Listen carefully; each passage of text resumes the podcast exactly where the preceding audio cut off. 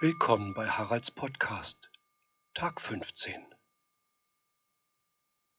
Ja, meine Frau hat dir in unserem kleinen improvisierten Tonstudio eine Entspannungsübung eingelesen, hat natürlich ihren Arbeitsplatz nicht aufgeräumt, deswegen steht hier immer noch diese Entspannungs-Meditationsklangschale. Ich dachte, es ist ein hübscher Effekt, aber hm, hier geht es gleich ganz unentspannt weiter mit einem neuen Zanderfilet.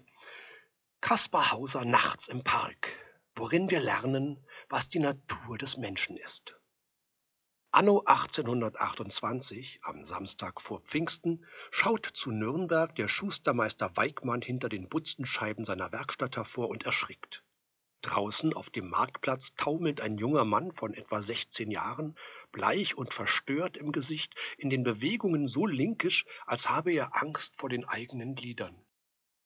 Schustermeister Weigmann tut, was jeder von uns jederzeit tun sollte, wenn etwas nicht in Ordnung ist. Er holt sofort die Polizei.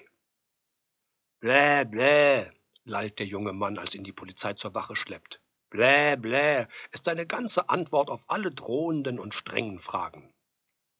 Da hat der Aktuar einen Einfall. Er schiebt dem Jungen ein Stück Papier und einen Bleistift zu. Der malt mit großen linkischen Buchstaben einen Namen aufs Papier. Kaspar Hauser.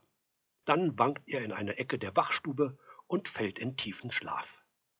In seiner Tasche findet die Polizei einen Zettel mit der Bitte, man möge den Jungen Chevaux werden lassen. Chevaux léger, berittener Soldat. Er sei ein Findelkind und völlig isoliert von jeder menschlichen Gesellschaft aufgewachsen.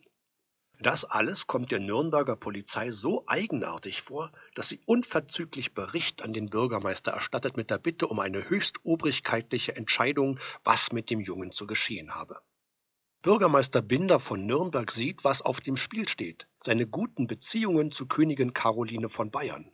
Die Königin, berühmt für ihre Mütterlichkeit, hat ein besonders mütterliches Herz für Findelkinder.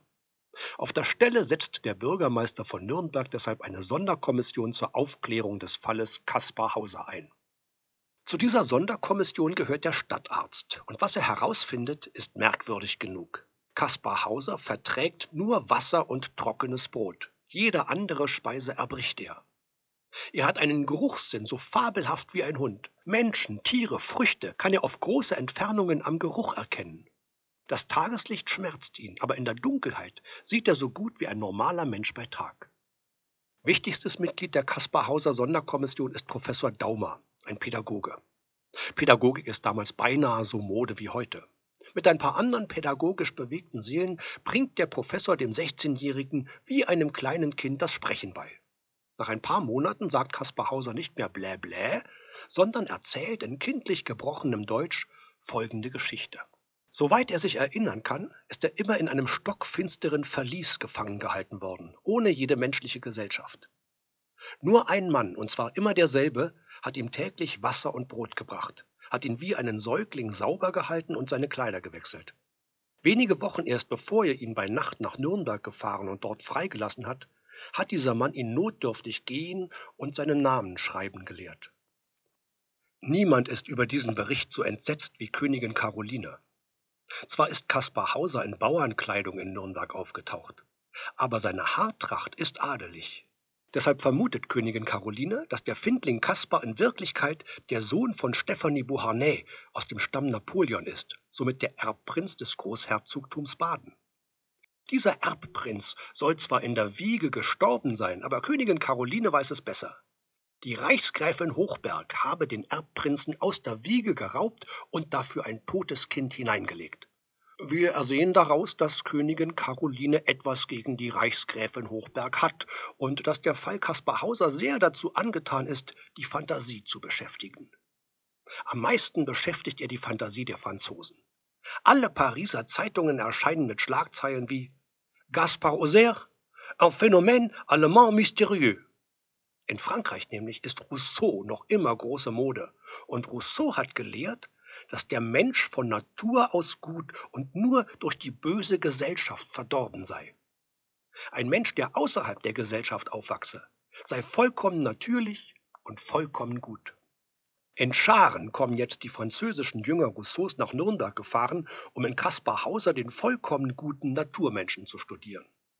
Da erleben sie aber eine bittere Enttäuschung nach der anderen. Sagt Rousseau nicht, der Mensch sei von Natur aus gottesfürchtig? Kaspar Hauser, der Naturmensch, hat im Gegenteil eine unüberwindliche Abneigung gegen die Religion. Als ihn der Bürgermeister persönlich mit in die Kirche nimmt, bekommt er während der Predigt schwere nervöse Zuckungen und fragt verzweifelt, warum der Mann da oben auf der Kanzel so schimpfe.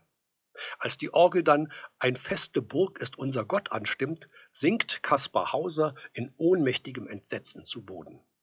Auf der Bahre wird der Naturmensch aus dem Gotteshaus getragen, und im fromm evangelischen Nürnberg verbreitet sich das deprimierende Gerücht, der Mensch sei wohl von Natur aus Atheist oder Katholik. Aber sagt Rousseau nicht auch, der Mensch sei von Natur aus arbeitswillig? Kaspar Hauser, der Naturmensch, ist von Natur aus stinkend faul. Jeden Abend sitzt er schlaff auf irgendeiner Party herum.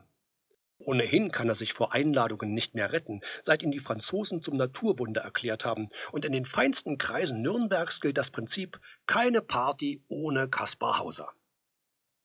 Da sitzt er denn herum und blickt mit jenem lässigen Überdruss in die Welt, den man damals Weltschmerz nennt. Oder, wie Professor Mitscherlich ein Jahrhundert später sagen wird, Kaspar Hauser leidet am Kaspar Hauser Komplex. Am ehesten lässt er noch über das Essen mit sich reden. Der Naturmensch isst am liebsten Fenchel, Kümmel und Anis. Gleich beginnen strenge Rousseau-Schüler eine neue Naturkost zu entwickeln, eine Art Reformhausdiät auf der Grundlage von Fenchel, Kümmel und Anis. Äh, doch da ist noch etwas anderes mit der Natur des Naturmenschen Kaspar Hauser, was Nürnberg und die Welt verblüfft. Äh, ich weiß gar nicht, wie ich es sagen soll. Am besten erzähle ich die Geschichte mit dem Lord. Aus einer noblen Kutsche steigt vor dem Hotel zum Wilden Mann in Nürnberg ein schlanker und zarter Gast von etwa 40 Jahren ab.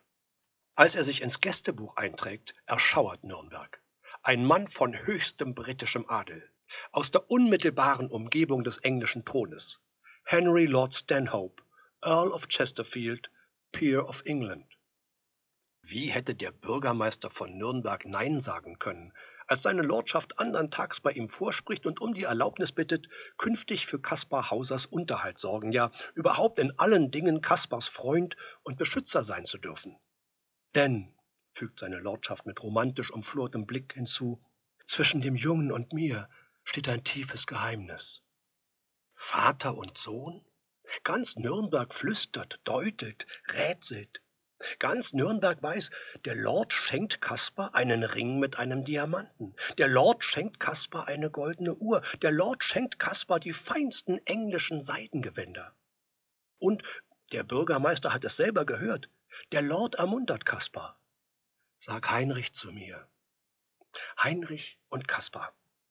Die geheimnisvolle Freundschaft zwischen den beiden wird täglich inniger. Morgens weckt Heinrich Kasper mit einem Kuss auf die Stirn. Mittags umarmen sich die beiden beim Kaffee auf dem Sofa. Abends machen Heinrich und Kasper endlose Spaziergänge, eng umschlungen im Mondenschein. Und die Nürnberger flüstern ergriffen: Schau da, Vater und Sohn. Nur eine ist nicht ergriffen, Königin Caroline von Bayern. Sie ist noch immer auf ihre Theorie vom badischen Erbprinzen eingeschworen und hält deshalb den Lord für einen ausgemachten Schwindler. Dem bayerischen Gesandten in London erteilt sie den Auftrag, sich etwas über ihn umzuhören. Was er erfährt, wird zu einer Hiobsbotschaft für die Nürnberger. Lord Stanhope ist bestimmt nicht Kaspars Vater. Lord Stanhope, Peer of England, ist nur eines, somewhat queer. Das heißt auf Deutsch schwul bis in die Knochen. Das allein wäre nicht schlimm. Von einem englischen Lord erwartet man so etwas mehr oder weniger. Aber Kaspar, Kaspar, der Naturmensch, ist offensichtlich genauso in Heinrich verschossen wie Heinrich in ihn. Neigt der Mensch also von Natur aus zur Sünde wider die Natur? Ist der Mensch von Natur aus schwul? Über dieser Frage bricht in Nürnberg die moralische Weltordnung zusammen. Und es beschließen die Nürnberger, ihr naturwidriges Naturwunder ohne Rücksicht auf den Fremdenverkehr, Fremdenverkehr, aus dem Verkehr, aus dem Verkehr zu ziehen. Ja, so schreibt der Hans Konrad Zannerles. Kaspar Hauser kommt nach Ansbach, einer fränkischen Kleinstadt, wo ihn der Gendarmerie-Oberleutnant Hickel persönlich in Zucht nimmt. Das Wichtigste im Leben, mein Gendarmerie-Oberleutnant Hickel, ist eine geregelte Beschäftigung. Er findet deshalb für Kaspar eine geregelte Beschäftigung als Aktenkopierer beim Appellationsgericht. Da sitzt denn Kaspar, der Naturmensch, zwischen Aktenbergen und Tintenfässern und langweilt sich zu Tode. Auch die schnöde Welt verliert ihn aus dem Blick. Denn Nürnberg ist ein Begriff, aber wo Ansbach liegt, weiß man nicht einmal in München, geschweige denn in Paris. Rousseau hin, Rousseau her, schon hat man ihn vergessen. Da kommt am 17. Dezember 1833 in einer kalt verschneiten Winternacht eine Nachricht aus Ansbach nach Nürnberg, die in der ganzen europäischen Presse zur Schlagzeile wird. Kaspar Hauser tot. Kaspar Hauser meuchlings ermordet. Der Mann, von dem die ganze Menschheit zu erfahren hoffte, was wir alle von Natur aus sind, ist fast den gleichen Tod gestorben wie Pier Paolo Pasolini.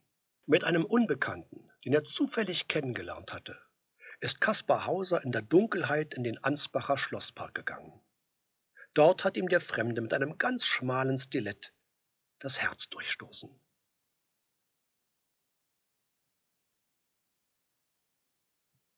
Ja, das ist ein ziemlich abrupter und sehr trauriger Schluss.